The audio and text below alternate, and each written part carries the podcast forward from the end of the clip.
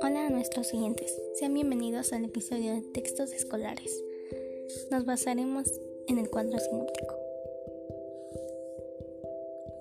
El cuadro sinóptico, también conocido como mapa sinóptico y diagrama o esquema de llaves, es una forma visual de resumir y organizar ideas en temas, subtemas y conceptos. Su estructura y orden del cuadro sinóptico.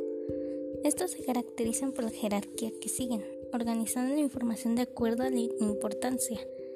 Es decir, que esta estructura se desarrolla a partir de un tema principal, del cual se deriva el, resto del contenido.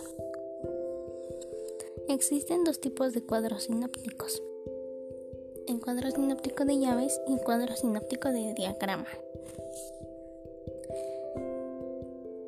Los cuadros sinópticos de llaves son los más comunes y se caracterizan por su uso de llaves para organizar la información en ideas principales, secundarias y complementarias, formando así una jerarquía en manera horizontal.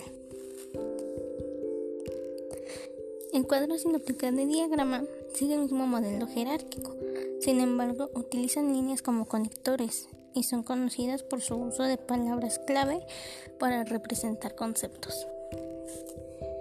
El cuadro sinóptico de diagrama forma su, jerarquía de manera vertical. Esto es todo por hoy. Muchas gracias por llegar hasta este punto del podcast. Los invitamos a seguir informándose sobre los diferentes tipos de textos.